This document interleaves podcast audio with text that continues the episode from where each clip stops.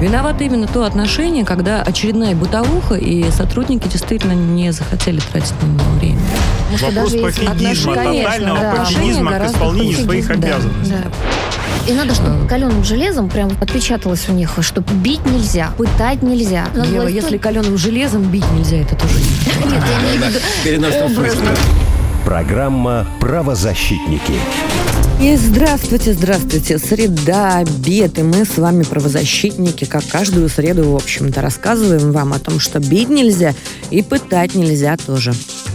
Екатерина Дашевская с вами в студии, а также Ева Михайловна Меркачева, член Совета при президенте Российской Федерации по развитию гражданского общества и правам человека, и Иван Владимирович Мельников, вице-президент российского подразделения Международного комитета защиты прав человека. Александр Харуджи, глава комитета по правозащите партии «Новые люди», будут у нас, будет у нас сегодня онлайн. Иван Владимирович, ну я вас попрошу меня представить, я снова себя представлять отказываюсь. Хорошо, да. Екатерина Дашевская, правозащитник, пресс-секретарь профсоюза адвокатов России, пресс-секретарь профсоюза арбитражных управляющих, зам-председателя коллегии адвокатов «Бастион защита», наша прекрасная коллега, э, правозащитник с большой буквы. Ну вот всё, Прошу любить и спасибо. жаловать, Ну, да. вообще хорошо представил, да, есть, есть, а, случилось оно. Мы сегодня начинаем с долгов. Вот. Если у вас есть долги, э, я на- настоятельно рекомендую вам сосредоточиться. И при этом еще напомню вам, что у нас есть телефон прямого эфира. Туда можно звонить, и обязательно нужно звонить и рассказывать про ваши беды. А, В том числе можно в прямом эфире получить от нас ответ. 8 а, 495 95 95 912. Вот так он звучит. Также у нас есть WhatsApp 8 968 766 3311. WhatsApp нам можно тоже писать и нужно обязательно. И у Радио Спутник есть телеграм-канал Радио Нижнее Подчеркивание Спутник. Вот там есть замечательный бот. Вы можете из любимой тележеньки тоже писать нам наши беды и ваши беды, и мы вам обязательно ответим. А, Что происходит с долгами юридических и физических лиц? Вот, долги нарастают или снижаются. Что будем делать мы с этим всем? И правда ли, что по долгам можно не платить? И что делать с долговой нагрузкой? Вот так вот я вам сейчас просто все про долги решила спросить. А, По данным экспертов, весной 2022 года в России закрылось почти в полтора раза больше юридических лиц, чем за аналогичный период прошлого года. Снизилось и количество новых зарегистрированных юрлиц на 4% год годом. Общее количество юрлиц России по состоянию на 1 июня 2022 года оказалось почти на 6% меньше, чем на 1 июня 2021. Наибольшее число юридических лиц весной этого года закрылось в сферах оптовой и розничной торговли, в строительстве, недвижимости, транспортировке и хранении. Вот об этом мы поговорим. Закрываются юрлицы. Коллеги, если вам есть что сказать, я вот буду исключительно за с вами подискутировать, потому что есть а, несколько секторов, которые действительно меня тревожат, я их вот сейчас перечислила. И закрытие юрлиц в этих секторах почему-то э, пока что, несмотря на мой вечный дух оптимиста, в том числе и в области импортозамещений разных всяких и веры в российских предпринимателей, почему-то пока что в великой просадке. Напомню вам, это строительство, это недвижимость, транспортировка, хранение, ну и опыты розницы у нас сейчас тоже страдают. В общем, практически И все. не только. Да. И не И не только, только, коллеги. говорит Сан Саныч, это Сан Саныч, а А, кто Я вот еще? буквально только что, буквально несколько минут назад перед эфиром говорил с человеком, который производит и поставляет медоборудование, в том числе в Японию поставлял. Им запретили приобретать наше медоборудование, без которого они, что называется, плачут, потому что оно для них очень важное. Они не могут его обслуживать, то, которое в течение 15 лет поставлялось. И сегодня они говорят, что фактически нашему предприятию, которое экспорт-ориентировано, у нас очень небольшое количество приобретают этого оборудования медицинского в России, остальное в основном за границей. Нам предстоит, скорее всего, про- проходить процедуру банкротства в ближайшее время, поскольку справиться мы с этим вызовом не сможем. Категорически Там 40 грустно, кстати. человек работает. Ну вот ты Да. и, раска- и рассказываешь об этом так печально, как-то безысходно. Ну, хотя процедура банкротства, в общем-то, но это не совсем таки смерть. Коллеги, в прошлом году я думал, что после вот пандемии, да, как это хуже быть не может. Может, к сожалению, может. И вот у меня такое ощущение, что э, вообще в целом вот в мире большое количество э, тех людей, которые должны, по идее, бизнесу помогать, они э, как-то так вот делают, э, устраивают такие политические реалии, эм, э, что по итогу становится все хуже и хуже. Вот от года к году. И вот это, конечно, достаточно опасная тенденция. Надеюсь, Александр, что нам удастся что-то... Да, Александр, что ты предлагаешь? Вот давай, вот есть какие-то у нас готовые решения? Понятно, что у нас... У меня есть. Да, давай. У меня есть коллеги. Значит, на самом деле э, все-таки инструменты должны быть централизованно выработаны по экспорту импорту. И мы должны четко э, создать каналы, которые позволяют э, предпринимателям к ним присоединиться, упрощенные. Сейчас они каждый из предпринимателей ищут самостоятельные выходы. Эти схемы либо на грани закона, либо за гранью такового, и все эти риски, что не дойдет та или иная продукция, закладываются в стоимость, поэтому у нас растет стоимость и автомобилей при снижении курса доллара, запчастей и т.д. и т.п.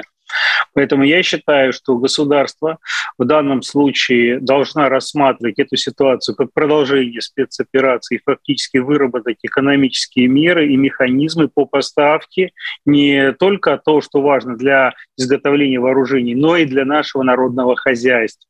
Поэтому очень важно, чтобы инструментарий логистический, прежде всего, централизованно был выработан. А ответственность за импорт параллельный действительно была ликвидирована, а те предприятия, которые пострадали, сейчас уже не могут продолжать работу, должны не подвергаться уголовному преследованию, в том числе за налоги, как говорил президент, а все-таки а, реально необходимо в некоторых случаях идти навстречу, поскольку мы лишимся целых секторов бизнеса. Как-то вот, вот после, последние эфиры не заметили вы, я все больше с Сан Санычем согласна, я даже с ним поспорить не могу, отказываюсь спорить с Хуруджи. Давайте узнаем, что на этот э, счет считает и думает наш коллега и э, эксперт, который у нас сейчас онлайн э, с нами, Андрей Борзых. И хочу сказать, что Андрей Борзых не просто арбитражный управляющий, а еще и правозащитник. Андрей, здравствуйте. Э, добрый день, Екатерина. Ну что, мы обсуждаем долговую нагрузку. У нас тут серьезные цифры и э, очень э, серьезная просадка по целым, целому пласту секторов. Э, расскажи, пожалуйста, что вот как, как арбитражный управляющий, как профессионал по долговым нагрузкам. А, ну, в данный момент сейчас пока сложно еще делать какие-то прогнозы на будущее, потому что как такового критерия и понимания, сколько же все-таки предприятие находится в предбанкротном состоянии, информации нет, э, поскольку у нас сейчас мораторий на банкротство э, предприятий. Но ближе к зиме уже будет что-то понятно. И, допустим, импортно ориентированные предприятия, конечно же, они а, пострадают в первую очередь, которые ну, связаны с поставкой импортного оборудования, с, импорт, с поставкой импортных комплектующих. А, пострадает также сфера обслуживания, поскольку все это оборудование, там те же кофейни, пекарни, они идут из-за границы. Поэтому а, действительно, с Александром тоже согласен. Нужно минимиз... Э, минимально сократить, э, возможно, ответственность, в том числе и уголовную. А также э, господдержка необходима в плане импортозамещения, чтобы уже налаживать производство необходимых товаров. Андрей, страны. скажи, пожалуйста, просто... вот у меня такой вопрос есть к тебе профессиональный. А, если сейчас все вот эти вот кофейни и так далее, те предприятия, которые процедура банкротства происходит, э, условно говоря, корректно идут везде и выставляются на торги, это кто вообще покупать-то будет?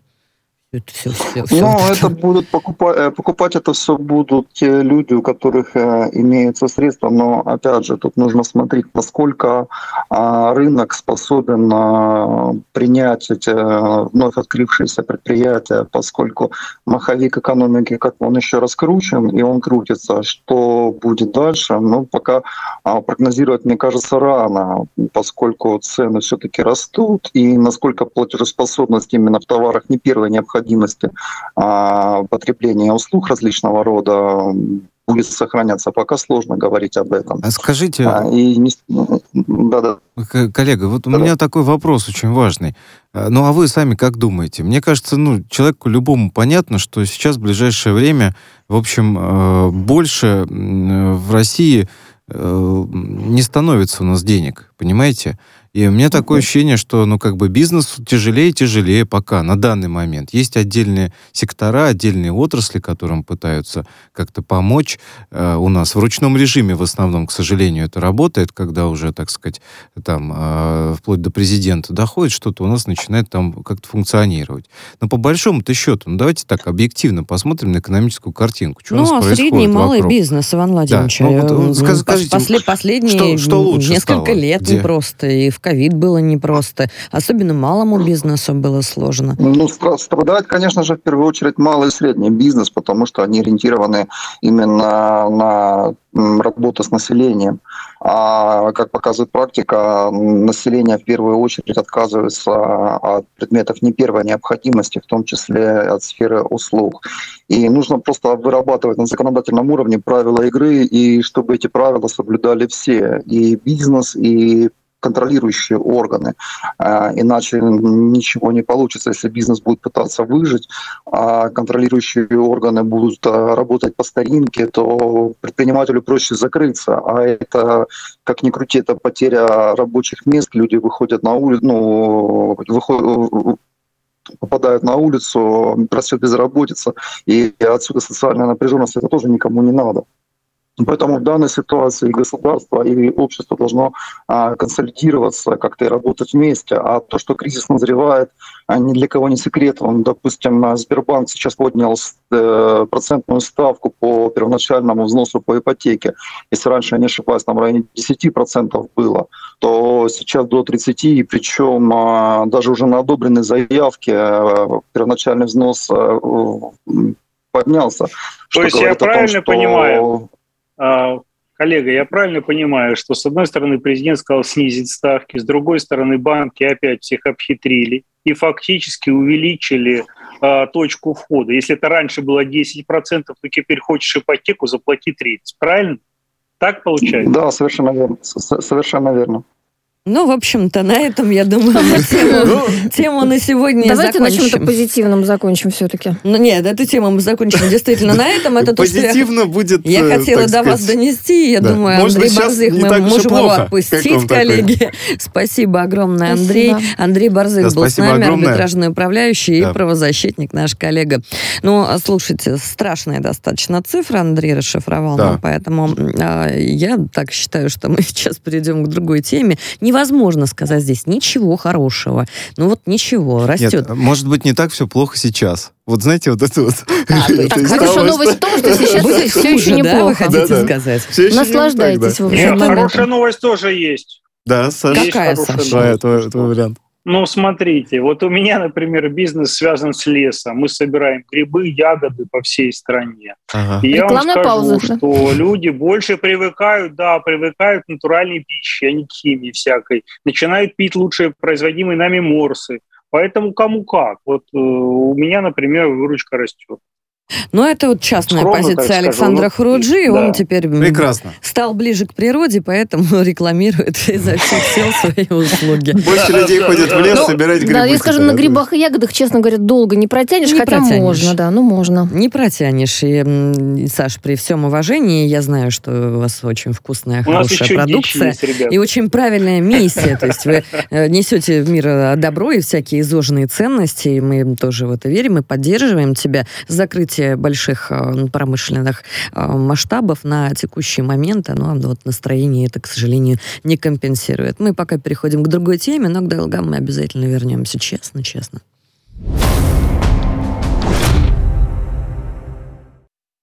Что такое выездные суды, обсудим мы. Как часто они происходят в России, почему выездное правосудие происходит в отношении предпринимателей, что это вообще. Попытаемся разобраться в новации судебной системы на примере выездного суда над предпринимателем Артемом Бондаренко. Александр Худжи, Хуруджи нам рассказывает об этом, а, об этой истории. Саша, расскажи, пожалуйста, нам детали. Совершенно феноменальная история происходит в Краснодарском крае. Значит, э, начинается с того, что ко мне приходит обращение как правозащитнику и говорят, слушайте, у нас тут а, военно-полевые суды возрождаются. Я говорю, это как? Я сначала не поверил. Я говорю, наверное, ну, человек политик какой-нибудь или политический там. Нет, говорит, экономический, он предприниматель, и вот он больной, и, в общем-то, к нему приехал судья и проводит суд прямо в СИЗО, э, вместо молотка киянку взял, и в связи с тем, что там потоп какой-то был в суде, там какие-то крысы бегали, они смущали судью, и он решил прямо в коридоре проводить. Я говорю, ну, слушайте, мне, конечно, немножко этот сюр э, непонятен, потому что не понимаю, с чем такая связана спешка, для чего он так торопится. Да судья якобы там, ну, собирается уйти в отпуск, э, он хочет осудить и в отпуск уйти. А, вот, э, ну, мы направили запросы соответствующие от СМИ и все подожди, остальное. Подожди, Саша, в итоге, из коридора значит, в отпуск, то есть с места в отпуск, да? Я правильно понимаю? То есть с места в отпуск? Да, он хотел осудить, смотри, Насколько я понял, э, то там уточним потом, значит, э, у эксперта, но насколько я понял, что он собирался уйти в отпуск и за несколько дней провести суд, осудить предпринимателей со спокойной, так сказать, с чистой совестью спокойно уйти в отпуск. И вот дальше эта ситуация начинает подтверждаться, я пишу информацию об этом в телеграм-канале, тут же начинается реакция причем явно заказная, потому что идентичные посты, которые переводят информацию не про то, почему начинаются такие выездные суды, а рассказывают о том, какой э, нехороший там типа предприниматель. Да, и то с таким налетом четко, как это написано у следствия, как потом выяснилось, один, один слово в слово. И вот в понедельник этого человека, Артема Бондаренко, а, принудительно отправляют в суд, несмотря на заключение врачей там в течение нескольких часов. Причем, как отправляют? А, как нам удалось установить? 130 км в час «Газелька», которая его перевозит, мчит в суд, чтобы успеть. Представляете, да, гонка какая? Гонки автозаков, вот по-другому не назовешь. Приезжают туда, и дальше за несколько часов человека не просто отслушивают все дело, включая а, прение, последнее слово, ну и выносится а, приговор, который тут же оглашается. То есть все готово было, понимаете, да? И человека э, вместо того, чтобы обратно в больницу отправить, нет, его просто отправляют в ВВС близлежащий, говорят, все, теперь, так сказать, уже некуда вам торопиться, и все. Вот такая история. Ну, приятного а мало, хотел, но мы же, коллеги, а... знаем, в каких случаях вот такие спешки случаются и такие схемы используются или похожие. Ну, здесь на самом да, деле вариантов нужно. много разных, ну, так объективно, да, то есть э, ну, э, здесь бывают... Давайте я скажу. На самом Давай. деле, могу сказать, что это все-таки случай не уникальный. А, у нас э, в Москве были такие истории, и в частности, например, в больницу Матросской тишины приезжал судья для того, чтобы там начался процесс над одним из больных людей. Он не был предпринимателем, он был обычным заключенным, но тяжело больным. А таких историй, наверное, было несколько. Правильно или неправильно, сложно сказать, потому что некоторые предпочитают, чтобы все-таки их не везли в автозаках, поскольку они очень тяжело больны и плохо себя чувствуют, но при этом не хотят долго находиться. То есть им важно отсудиться поскорей. И зачастую, вот когда стороны договариваются между собой, когда есть это понимание, да, взаимопонимание, это нормально.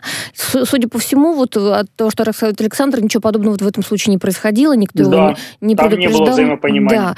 А, вот, а у меня, честно говоря, потрясла история с киянкой. Давайте объясним нашим слушателям, что киянка это такой особый молоток, которым бьют по камере СИЗО, проверяя наличие полостей. По решеткам. Да, или, по или, решеткам, или по стенам да. тоже, чтобы понять. Деревянный такой, но, но не вот, простой, большущий такой деревянный молоточище. Да, такой огромный молоток.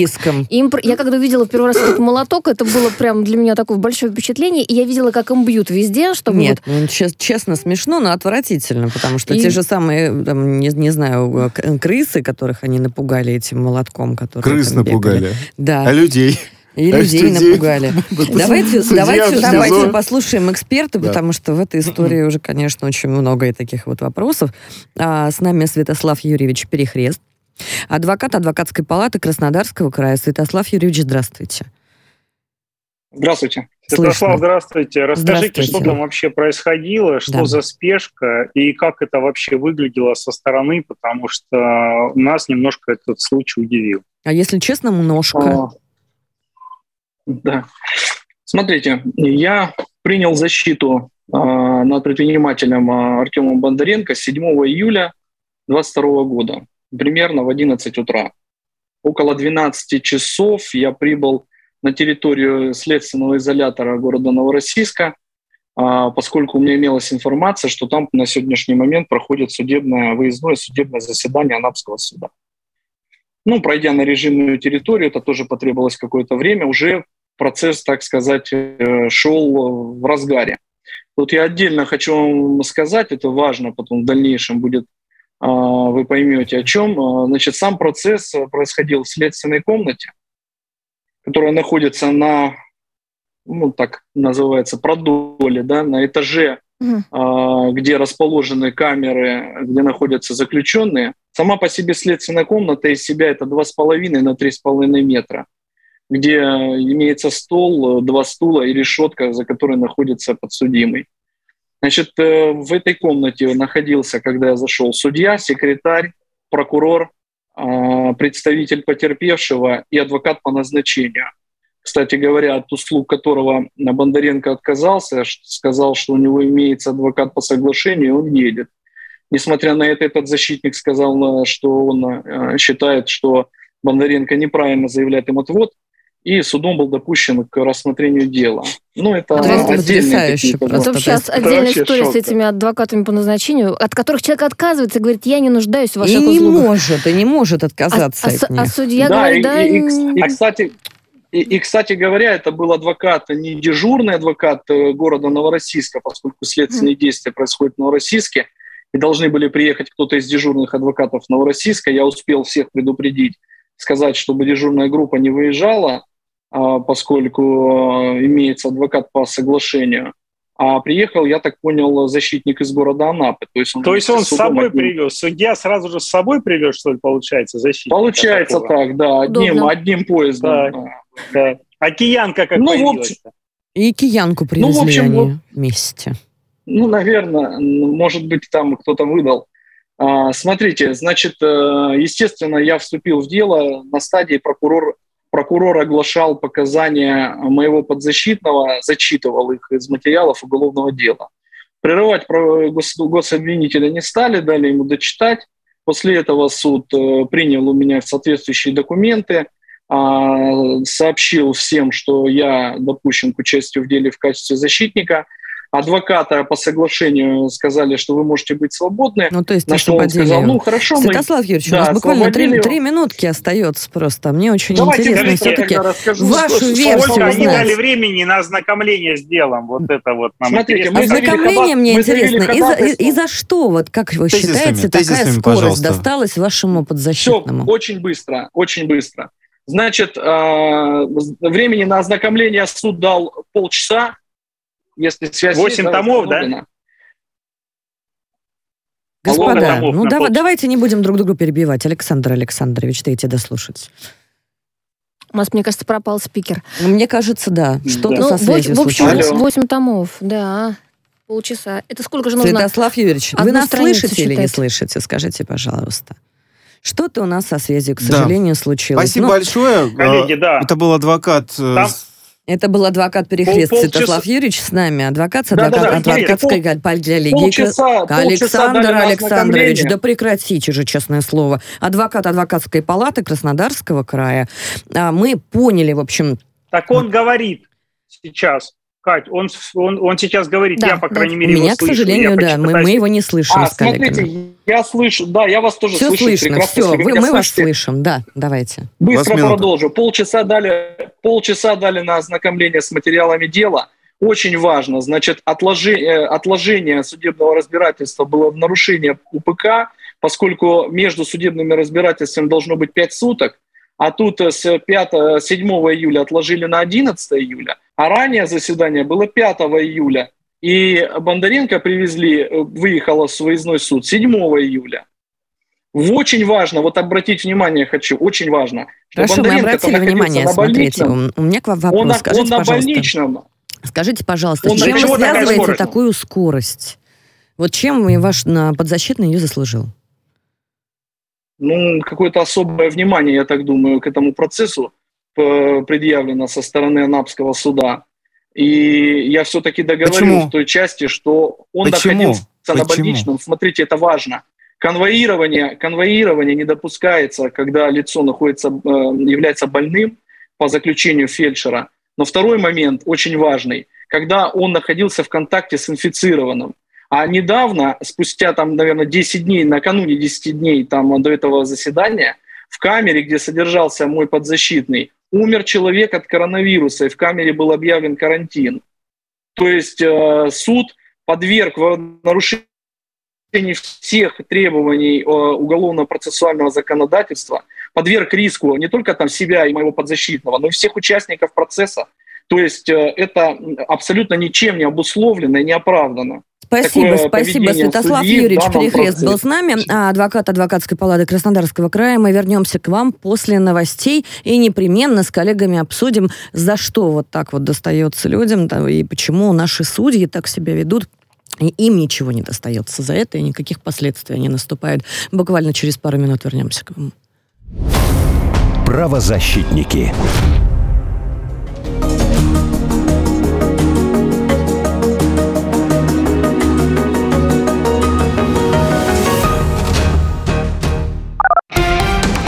Радио «Спутник». Новости студии Илона Тунанина. Здравствуйте. Переговоры военных делегаций Турции, России, Украины и ООН по урегулированию зернового вопроса начались в Стамбуле. Власти не раскрывают место встречи. Она проходит в закрытом для прессы режиме, передает корреспондент РИА Новости. Ранее дипломатический источник сообщил РИА Новости, что надежды на консенсус сегодняшней встречи большие. По его словам, в ходе переговоров учитываются как опасения Москвы, так и наличие санкций в страховой, логистической и банковской сферах для экспорта российской сельхозпродукции. Кабмин дополнительно выделил более 19 миллиардов рублей на ремонт российских школ. Это связано с повышением стоимости стройматериалов, сообщает пресс-служба Минпросвещения. Отмечается, что сейчас готовится открытый онлайн-ресурс, на котором будут представлены все школы, в которых запланирован капитальный ремонт. По программе капремонт отремонтируют около 7300 российских школ. Более чем в 70% образовательных учреждений работы завершат к 1 сентября.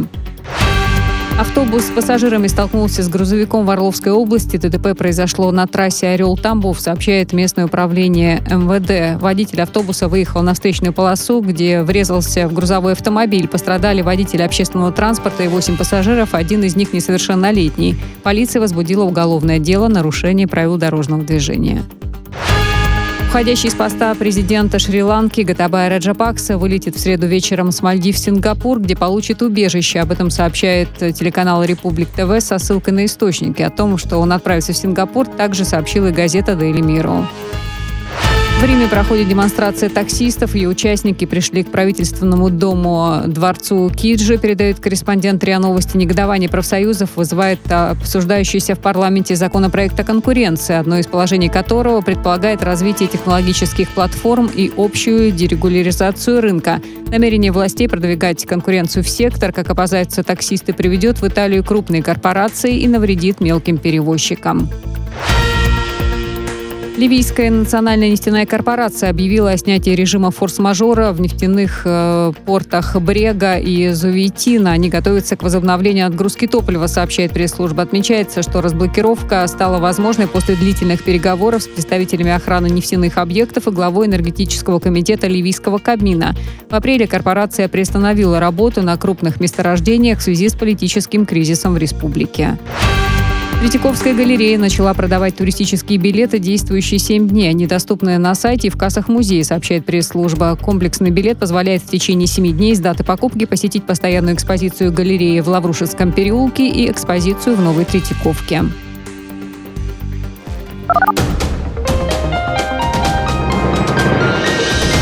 Следующий выпуск новостей на «Спутнике» меньше, чем через полчаса.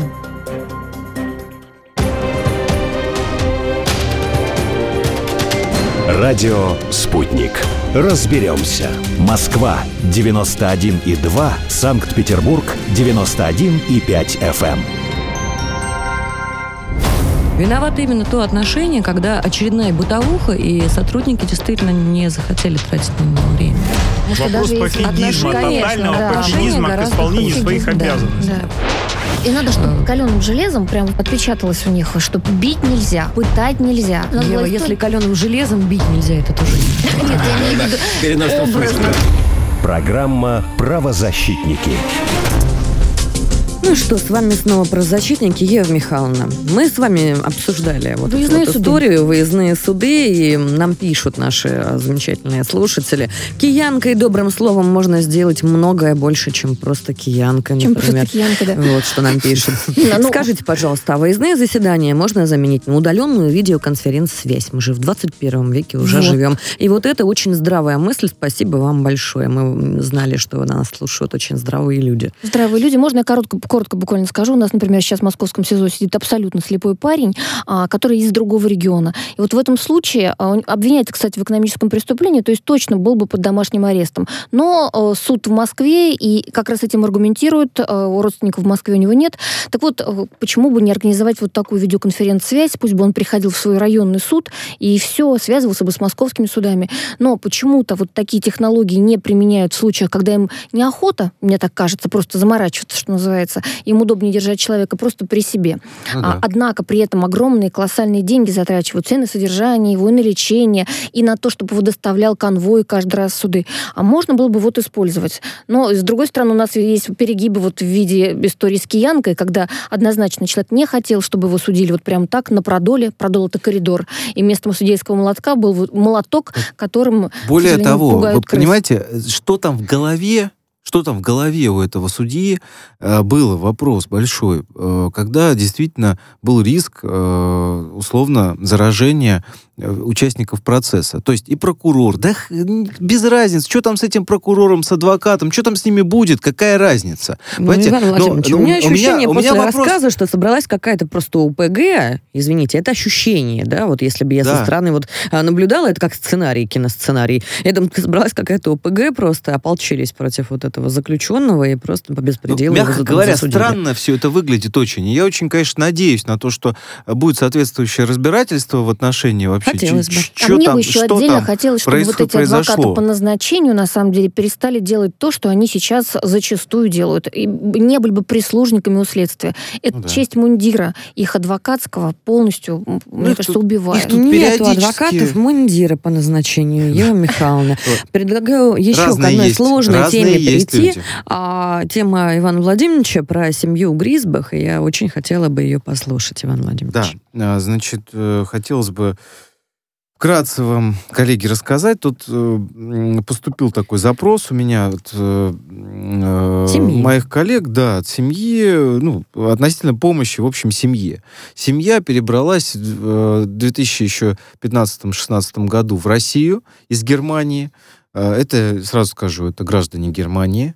Перебрались они не просто так, а перебрались потому, что, мягко говоря, были не согласны с системой образования а, у них э, целых четверо детей в общей сложности. Откуда, да? скажи, Ваня? Из Германии. Из Германии. Из Германии. Перебрались, а, еще раз, потому что были не согласны с системой образования. Не согласны в плане предоставления детям нетрадиционных э, ценностей. То есть пропаганды ЛГБТ-ценностей. То есть они консерваторы. Они консерваторы, да. То есть они, в принципе, понимая, что И в России, в России иначе... начали фактически, получается, да. угнетать и гнобить. Начали угнетать и гнобить. Ну, я ждала, опасность... мне кажется, эта история, это должно было а, случиться. Ну, а нет а... ли тут какого-то преувеличения? Потому что люди, когда пытаются вернуться обратно, да, и, может быть, как-то бравируют тем, что они это делают именно по каким-то политическим Нет, таким мотивам. У них было... разрушили дом, дважды нападали на оставшегося mm-hmm. в Германии да. сына. И а, если они вернутся в Германию, у них на границе также отнимут четверых внуков и детей. Ева Михайловна, тут, по-моему, если ну, неуместно. В, мы не знаем, на самом деле, что произошло, какой конфликт или не конфликты, но я просто могу сказать, что большое количество людей, в том числе и наших, наверное, с вами знакомых, прекрасно обучают детей, да, и в том числе чиновники обучают детей, не жаловались на пропаганду, на пропаганду ЛГБТ а может, им нравится некоторым чиновникам, Думаешь? что их детей а так надо, учат. кстати, этих чиновников спросить, да, да. потому что может, они все время нравится, нас поучают. Что, вот. Да, что им нравится, что так детей их учат. Но если серьезно, то uh нет, действительно, вопрос эм, э, в другом немножко. Люди говорят об угрозе их жизни и здоровья. Да. Есть реальные факты. Но недавно э, в, э, прекрасные правоохранительные органы в Калужской области, органы миграционные, что делают? Они им берут и отбирают у них возможность политического убежища. Отказывают просто. Говорят, ребят, нет и все. А на каких основаниях? А в том-то и дело. Непонятно, на каких вообще основаниях. Как таковой оснований э, для того, чтобы отказывать этой семье, что там изменилось? Иван, Может скажи, быть... это русская все-таки семья? У них нет, русские корни? Нет, еще раз говорю. Ну, им, им предоставили политическое убежище и предоставляли неоднократно. Да? То есть каждый год э, угу. им предоставляли данное политическое убежище. Я думаю, что просто не разобрались вовремя. У нас, к сожалению, такое бывает сплошь и рядом. Ну, то есть Когда где-то просто... поменялся какой-то чиновник, ну, конечно, а тут вот целая семья, конечно, между ну, прочим, да и ладно, да и, да и ладно там и так далее. Да? Действительно, эм, достаточно странно в нынешнее время возвращать людей ну, в общем, у нас не так много, мне кажется, э, осталось э, союзников, да, э, в текущей ситуации, особенно среди иностранцев ну, так, по-честному сказать. А, и э, вот э, подобного рода ну, как, люди, да. которые ценят э, культуру вообще, России, вообще которые понимать, традиционные что, ценности что наши ценят. Это, это очень Сейчас. важная история, и в свое время Россия да. предоставляла его действительно очень многим да. людям, да. можно сказать, со, со всех сторон света. И это очень здорово. Это как раз повышало престиж нашего государства, потому что многие, кого незаконно преследуют на родине, могли знать, что вот они доберутся, да, и если они действительно не виноваты, их оставят в России. Более того, это важно да, свои компетенции, да. компетенции да. высокие. Давайте послушаем Игоря Бушманова, адвоката, а, управляющего партнера адвокатского бюро «Авакс и Юст». Игорь, здравствуйте. Здравствуйте, Игорь. Добрый день, коллеги. Расскажите, Добрый. пожалуйста, нам, а, что с этой семьей происходит сейчас, почему и как объяснили вообще отсутствие политического убежища и вот этот вот отказ? Я скорее системные вопросы Игорю хотел бы задать, так. потому что он э, здесь у нас специалист. Э, да, ну, он не а адвокат а, этой семьи, да? Мы да, да, он да. не адвокат этой семьи, но при этом он действительно у нас очень квалифицированный специалист, э, и в том числе в области иммиграционного права. И, конечно, хотелось бы вот э, с ним посоветоваться и понять вообще систему предоставления. Э, что здесь вот в этой ситуации можно сделать, как Игорь считает. Ну и вот э, в целом поговорить, конечно, о подобных рода ситуациях, потому что, насколько я знаю, у Игоря-то как раз уже есть похожие истории даже. Игорь, да. мы все внимание. Да, друзья, Э, ну, сразу скажу, я не такой большой специалист в области миграционного права, все-таки немножко другим направлением занимаюсь, но вместе с тем э, э, по ряду ситуаций сталкиваюсь периодически с необходимостью помощи и вынужденным мигрантам, и, соответственно, иностранным гражданам, и для этого подключаю специалистов, которые им помогают, поэтому вынужден отслеживать такие дела и разбираться в некоторых моментах законодательства. Здесь сразу хочу уточнить, немножко вы путаете, коллеги, политическое убежище с временным убежищем. Политическое убежище, оно предоставляется гражданину исключительно по указу президента Российской Федерации. Соответственно, никто его отменить не может, если такой указ состоялся. Здесь в данном случае, насколько я ознакомился с заявлением этой семьи, речь идет о так называемом временном Временно, да. Э, убежище. То есть угу. есть закон о беженцах, он еще старый, там, 92 -го года, который говорит, что либо могут э, предоставлять, а, человек признаваться беженцем, Э, при наличии ряда условий, да, и ему обеспечиваются определенные гарантии, вплоть до материальной поддержки, либо так называемое время, э, временное убежище предоставляется, оно на год может продлеваться, когда нет оснований для предоставления э, статуса беженца, либо гражданин по тем или иным причинам не хочет этого статуса. И, соответственно, тогда предоставляется возможность того, что этого гражданина, либо целую семью, как в данном случае, не депортируют за пределы Российской Федерации, у них будут определенные гарантии, возможность вплоть до того, что бесплатного проезда даже к месту там миграционной, какие-то э, льготы определенные при трудоустройстве. То есть они будут пользоваться правом проживания на территории их принявшей страны, в данном случае Российской Федерации. Но есть ряд э, и ограничений, условий, при которых этот статус, статус может быть аннулирован.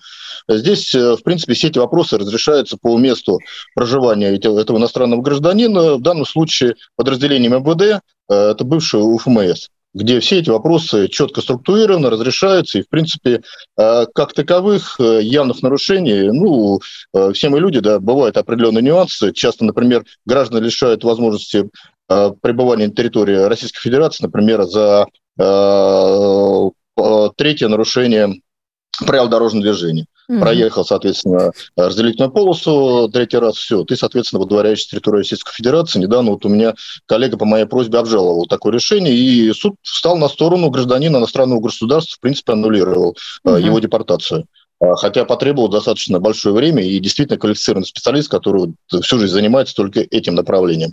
Я вот в бюро тоже столкнулся с такой ситуацией. У меня один из сотрудников бюро, женщина вышла замуж за гражданина Германии, вместе с семьей переехали туда, а какое-то время проживали, но потом вынуждены были вернуться, и я спросил причину возврата.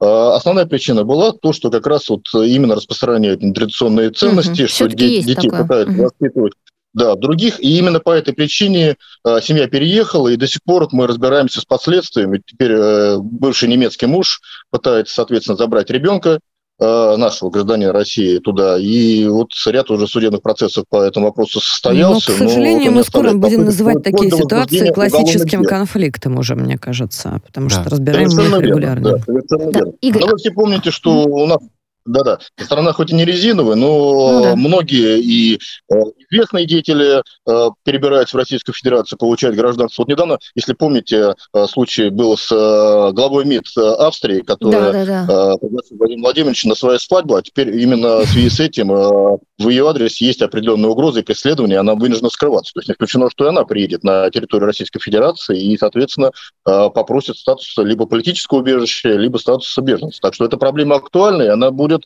э, с учетом вот спецопераций, иных моментов, она только расширяться, развиваться. Поэтому здесь, э, я думаю, что помощь нужна будет квалифицированных юристов. Она, кстати, гарантируется. Бесплатная юридическая помощь э, временным, угу. Кто признается временным беженцем, либо беженцем, либо политическим, соответственно, убежище предоставляется, им гарантируется предоставление квалифицированной бесплатной юридической помощи, вплоть до таких гарантий. Слушай, Игорь, а что сейчас вот им делать? Возможно ли обжаловать все-таки это решение? Да, это решение можно обжаловать и в вышестоящий орган, то есть руководителю, например, подразделения МВД, в данном случае там э, начальнику МВД по Малоярославцу, да, либо сразу в суд обратиться.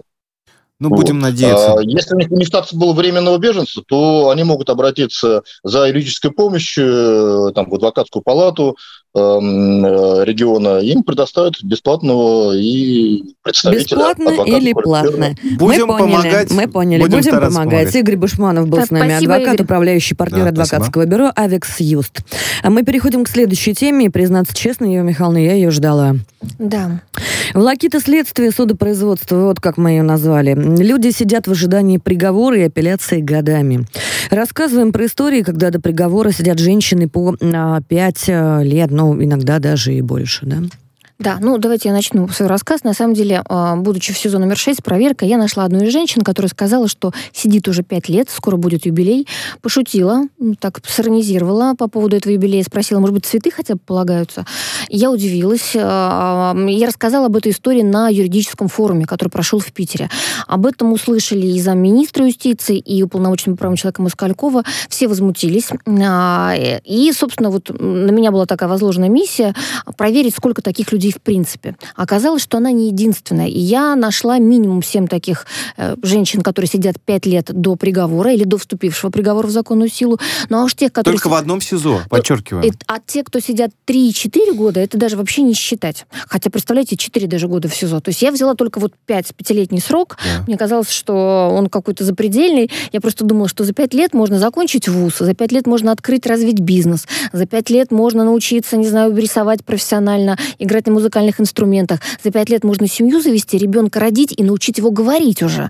То есть пять лет это действительно огромный срок. А тут люди сидят, повторюсь, невиновные. Суд не установил их вину. В некоторых случаях приговор был, но его отменили, и дело отправлено либо на доследование, либо на то, чтобы в новой уже в новом составе суда оно рассматривалось. Истории всех этих женщин а, разные.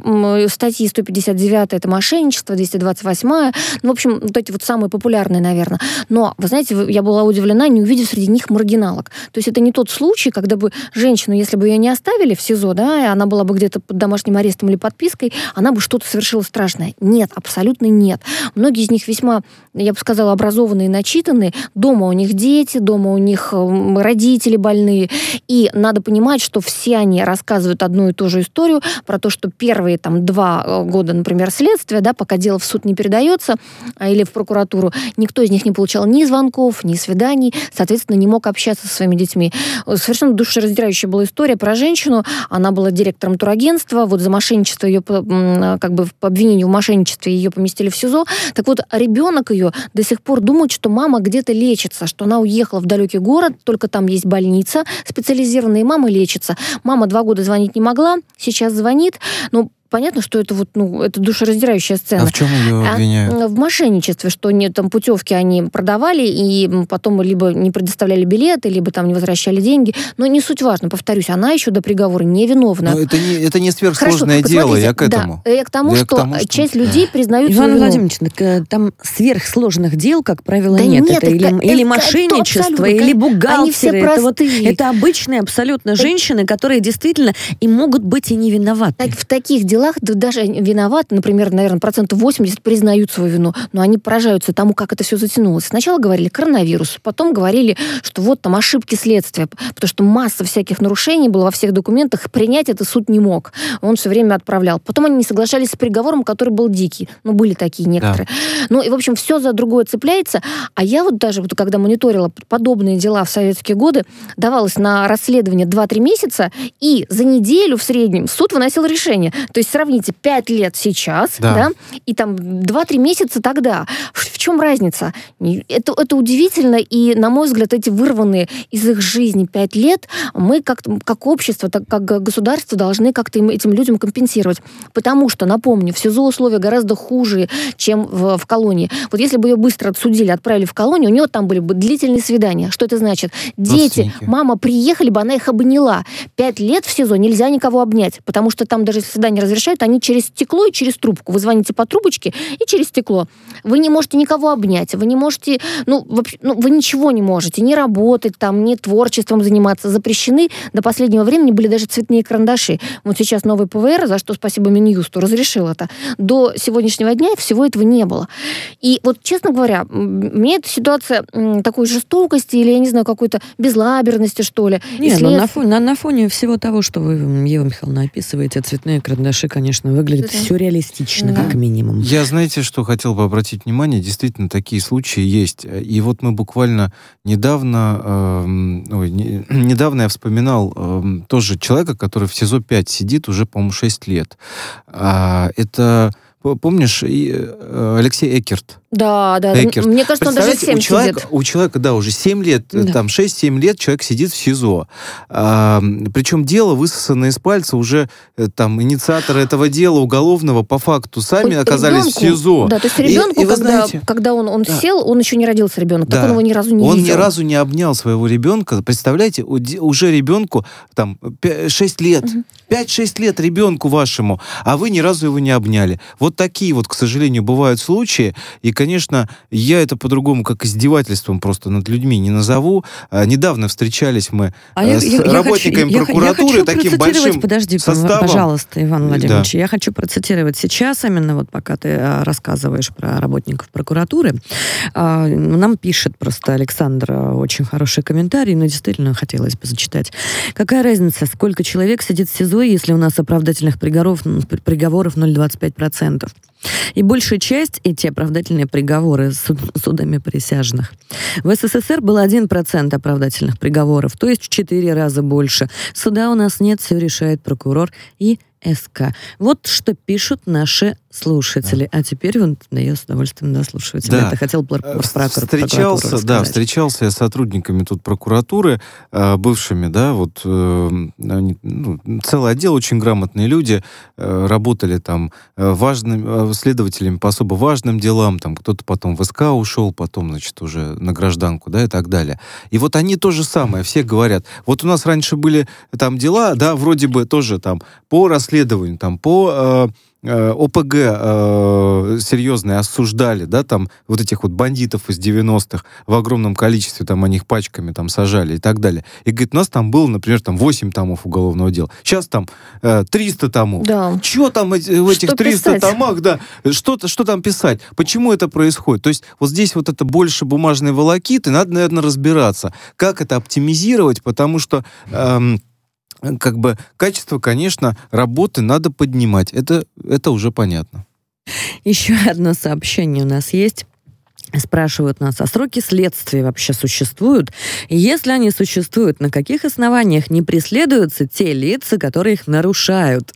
Давайте ответим. Да, потому, хороший потому вопрос. Это, это очень хороший Сроки вопрос. Он, и он показывает, вот он человеческий. Люди Абсолютно. не понимают, что это, почему. Вот смотрите, срок следствия у нас э, это 12 месяцев, но потом следствие может выходить с ходатайством о продлении сроков. И, например, в одном случае у женщины было таких три продления, каждый еще на полгода. То есть до след один, они называют вот так, э, до след другой, до след третий и так далее. То есть это все время, которое идет, идет. Потом дело, когда уже даже завершено, прокурор его читает, видит массу нарушений, он говорит, нет, нет, вы устраняете обратно. Еще потянется, понимаете? А, могут второй раз подать прокуратуру и снова на не согласиться, скажут, слушайте, вы не все устранили, какие-то грубые нарушения снова остались. И это все, повторюсь, вот длится и длится. Человек сидит и сидит и сидит.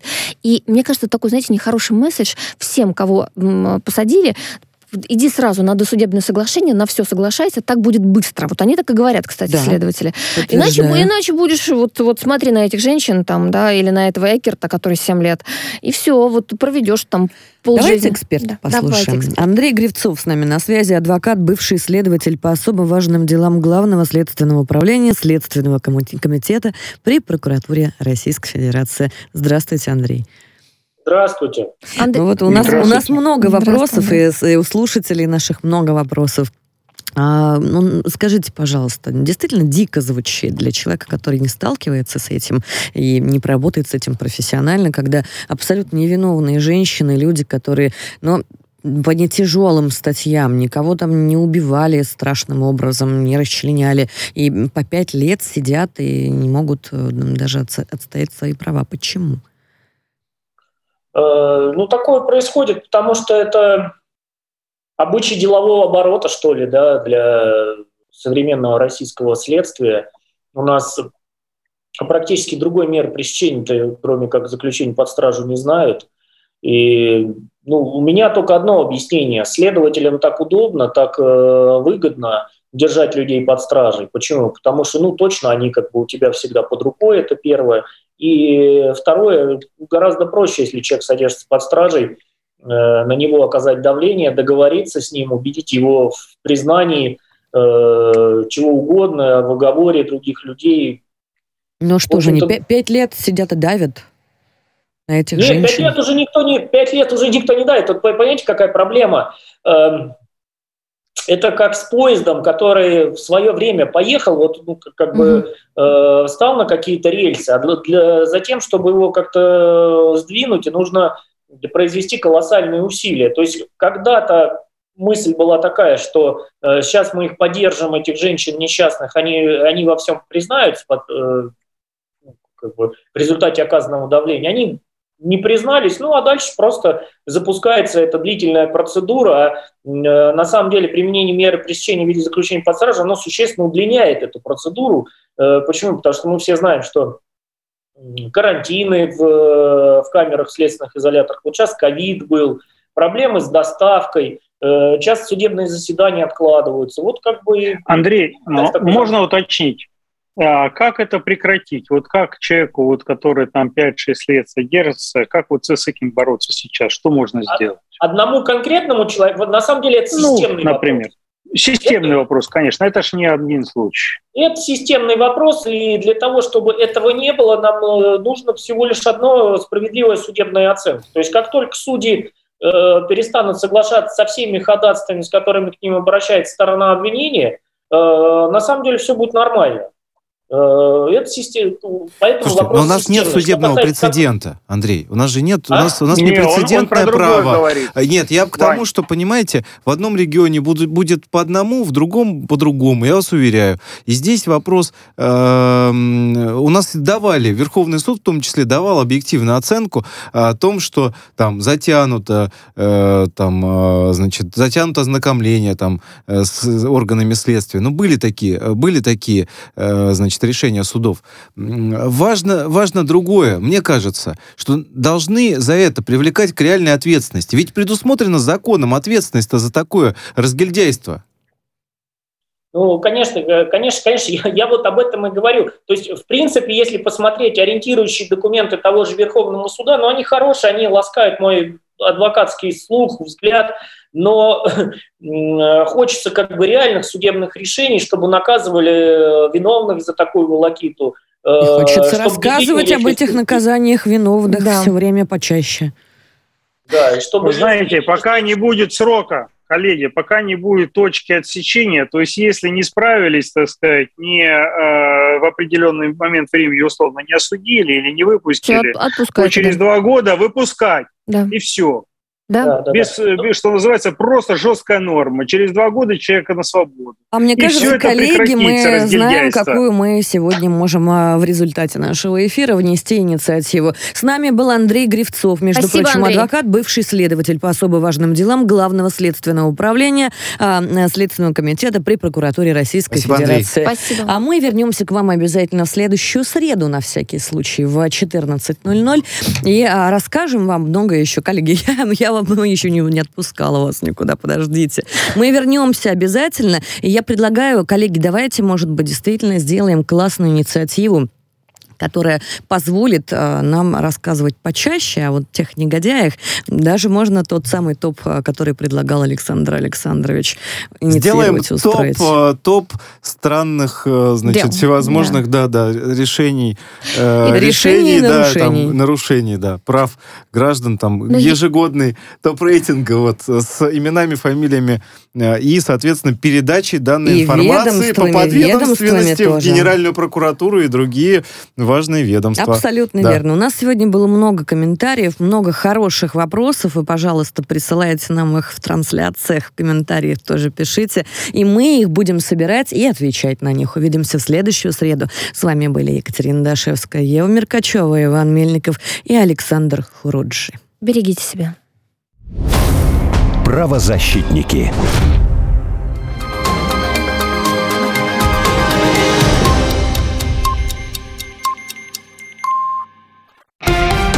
Радио «Спутник».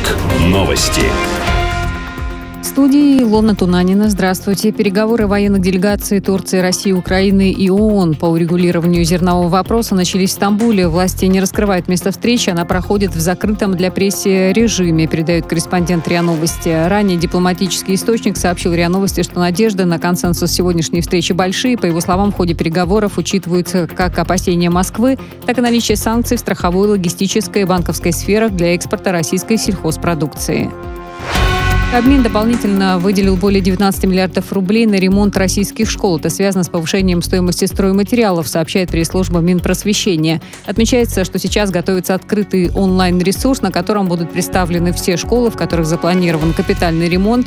По программе капремонт отремонтируют около 7300 российских школ. Более чем в 70% образовательных учреждений работы завершат к 1 сентября. Автобус с пассажирами столкнулся с грузовиком в Орловской области. ДТП произошло на трассе Орел-Тамбов, сообщает местное управление МВД. Водитель автобуса выехал на встречную полосу, где врезался в грузовой автомобиль. Пострадали водители общественного транспорта и 8 пассажиров, один из них несовершеннолетний. Полиция возбудила уголовное дело нарушение правил дорожного движения. Уходящий из поста президента Шри-Ланки Гатабая Раджапакса вылетит в среду вечером с Мальдив в Сингапур, где получит убежище. Об этом сообщает телеканал «Републик ТВ» со ссылкой на источники. О том, что он отправится в Сингапур, также сообщила газета «Дейли Миру». В Риме проходит демонстрация таксистов. Ее участники пришли к правительственному дому дворцу Киджи, передает корреспондент РИА Новости. Негодование профсоюзов вызывает обсуждающийся в парламенте законопроект о конкуренции, одно из положений которого предполагает развитие технологических платформ и общую дерегуляризацию рынка. Намерение властей продвигать конкуренцию в сектор, как опасаются таксисты, приведет в Италию крупные корпорации и навредит мелким перевозчикам. Ливийская национальная нефтяная корпорация объявила о снятии режима форс-мажора в нефтяных э, портах Брега и Зувитина. Они готовятся к возобновлению отгрузки топлива, сообщает пресс-служба. Отмечается, что разблокировка стала возможной после длительных переговоров с представителями охраны нефтяных объектов и главой энергетического комитета ливийского Кабмина. В апреле корпорация приостановила работу на крупных месторождениях в связи с политическим кризисом в республике. Третьяковская галерея начала продавать туристические билеты, действующие 7 дней. Они доступны на сайте и в кассах музея, сообщает пресс-служба. Комплексный билет позволяет в течение 7 дней с даты покупки посетить постоянную экспозицию галереи в Лаврушевском переулке и экспозицию в Новой Третьяковке.